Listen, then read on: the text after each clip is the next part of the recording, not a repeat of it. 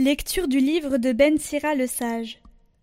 Le Seigneur est un juge qui se montre impartial envers les personnes.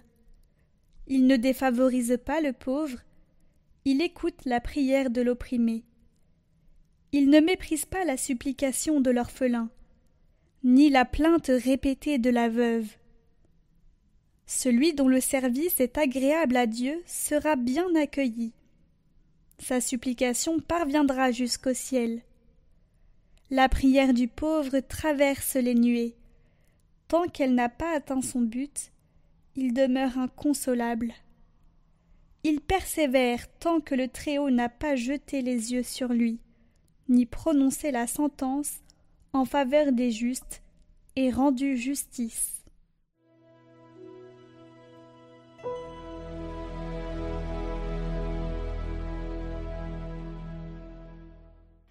Un pauvre cri, le Seigneur entend. J'ai bénirai le Seigneur en tout temps. Sa louange est sans cesse à mes lèvres. Je me glorifierai dans le Seigneur. Que les pauvres m'entendent et soient en fête. Le Seigneur attentif à leurs cris. Le Seigneur entend ceux qui l'appellent. De toute leur angoisse, il les délivre. Il est proche du cœur brisé. Il sauve l'esprit abattu. Le Seigneur rachètera ses serviteurs. Pas de châtiment pour qu'il trouve en lui son refuge. Un pauvre cri, le Seigneur entend.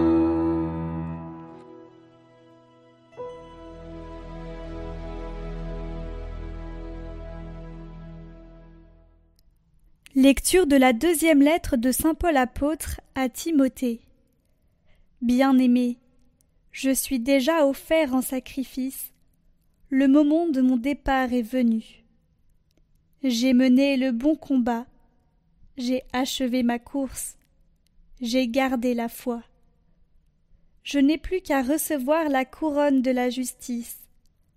Le Seigneur, le juste juge, me la remettra en ce jour-là, et non seulement à moi, mais aussi à tous ceux qui ont désiré avec amour sa manifestation glorieuse. La première fois que j'ai présenté ma défense, personne ne m'a soutenu. Tous m'ont abandonné. Que cela ne soit pas retenu contre eux. Le Seigneur, lui, m'a assisté. Il m'a rempli de force pour que, par moi, la proclamation de l'Évangile s'accomplisse jusqu'au bout, et que toutes les nations l'entendent. J'ai été arraché à la gueule du lion. Le Seigneur m'arrachera encore à tout ce qu'on fait pour me nuire. Il me sauvera et me fera entrer dans son royaume céleste. À lui la gloire pour les siècles des siècles. Amen.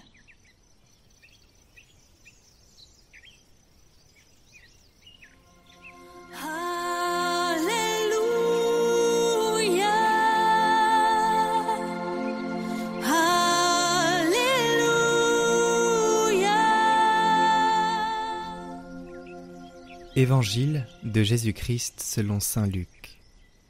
En ce temps-là, à l'adresse de certains qui étaient convaincus d'être justes et qui méprisaient les autres, Jésus dit la parabole que voici. Deux hommes montèrent au temple pour prier. L'un était pharisien et l'autre publicain, c'est-à-dire un collecteur d'impôts. Le pharisien se tenait debout et priait en lui-même. Mon Dieu, je te rends grâce parce que je ne suis pas comme les autres hommes. Ils sont voleurs, injustes, adultères, ou encore comme ce publicain. Je jeûne deux fois par semaine et je verse le dixième de tout ce que je gagne.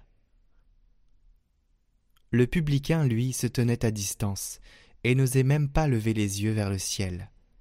Mais il se frappait la poitrine en disant Mon Dieu, montre-toi favorable au pécheur que je suis. Je vous le déclare, quand ce dernier redescendit dans sa maison, c'est lui qui était devenu un homme juste, plutôt que l'autre. Qui s'élève sera abaissé, qui s'abaisse sera élevé.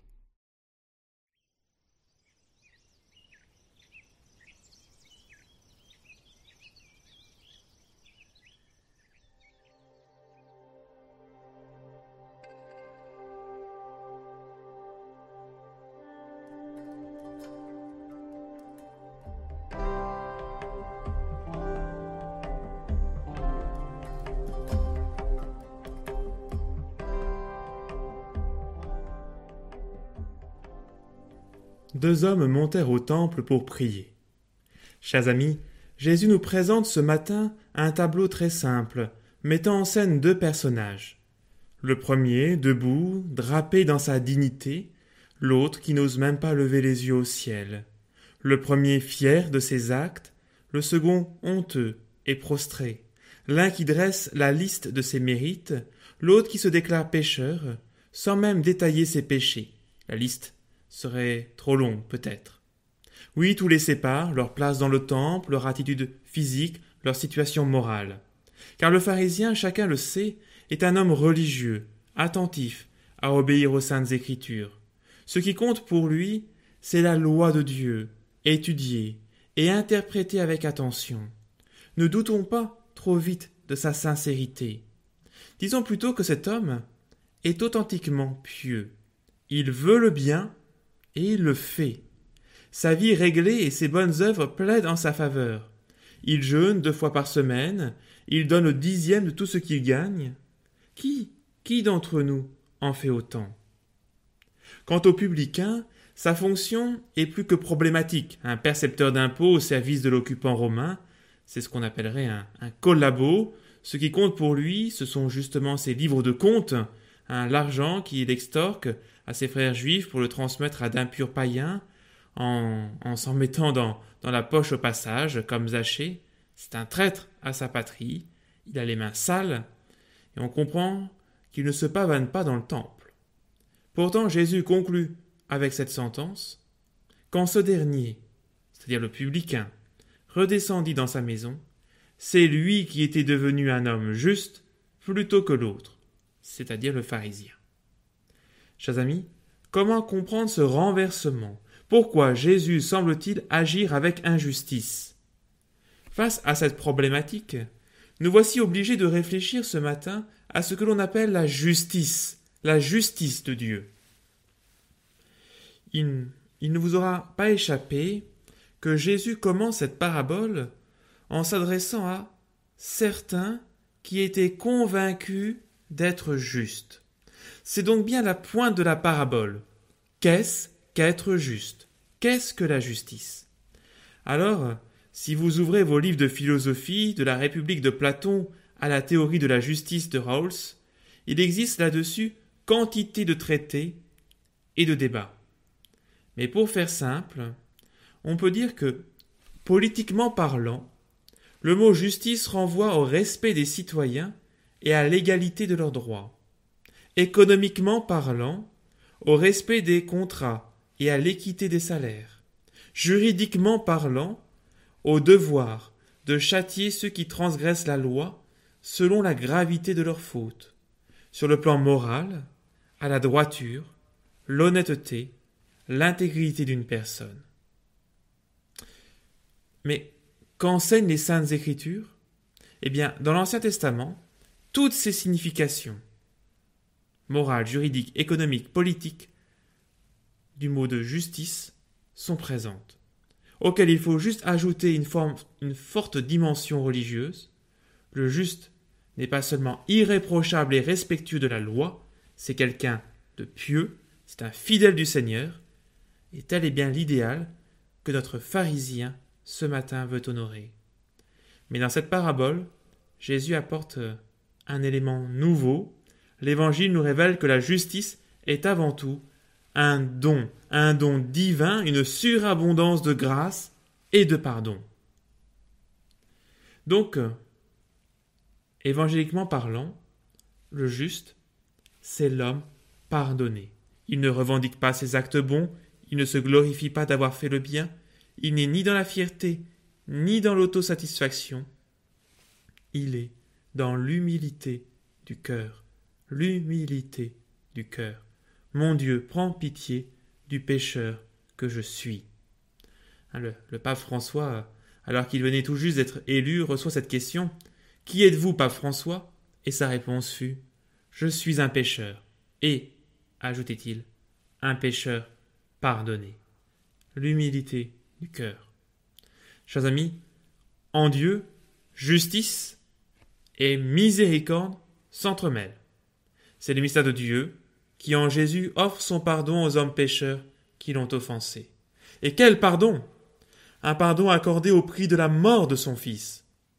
Dieu se réconcilie le monde en son Fils. Tout homme a désormais le Fils miséricordieux comme avocat, comme bouclier de miséricorde. Hein, c'est le psaume 83 qui prophétisait en disant Dieu, vois notre bouclier, regarde le visage de ton Messie. Alors bien évidemment, bien évidemment, la justice n'a perdu aucun de ses droits. Nous ne pouvons pas tuer, médire, voler, être glouton, menteur, violent, jaloux, avare, etc. Tout péché reste incompatible avec la sainteté et la bonté de Dieu. Dieu ne se résigne pas à ce que sa créature vive dans la médiocrité. Le moindre péché fait de nous un pécheur. Sur bien des aspects, le pharisien est un modèle. Et malheureusement pour lui, il n'a pas l'humilité du cœur pour se reconnaître pécheur. Alors, chers amis, petite question, une question très sérieuse. Et nous, qu'en est-il? Sommes-nous comme ce pharisien, incapable de nous reconnaître pécheurs? Ou comme ce publicain, humble de cœur Je vous rappelle ces mots du pape François. Je peux certes parler avec le Seigneur, lui demander directement pardon, l'implorer, mais il est important que dans un confessionnal je me place moi-même devant un prêtre qui représente Jésus, que je m'agenouille face à notre mère l'Église, appelée à distribuer la miséricorde de Dieu. Il y a une objectivité dans le geste de s'agenouiller devant un prêtre, qui à ce moment-là devient l'instrument par lequel la grâce me parvient et me guérit. Chers amis, nous ne sommes pas des saints. Nous sommes tous des publicains, des petits traîtres, des petits collaborateurs du malin. Nous sommes tous aussi des pharisiens qui jugeons les autres, agissant avec prétention et orgueil. Nous sommes tous des injustes, des pécheurs. Mais Dieu nous accueille tous dans ce temple qui est sa maison. Demandons au Seigneur ce matin de nous revêtir du manteau de sa justice, de l'onction de sa grâce, de la joie de son pardon. Seigneur, aie pitié de nous, aie pitié du pécheur que je suis. Frères et sœurs, la Toussaint approche. Alors vous me voyez venir avec mes gros sabots. Pensons à nous confesser, ayons l'humilité du cœur. Et que la bénédiction de Dieu Père, Fils et Saint-Esprit descende sur vous tous et repose à jamais. Amen.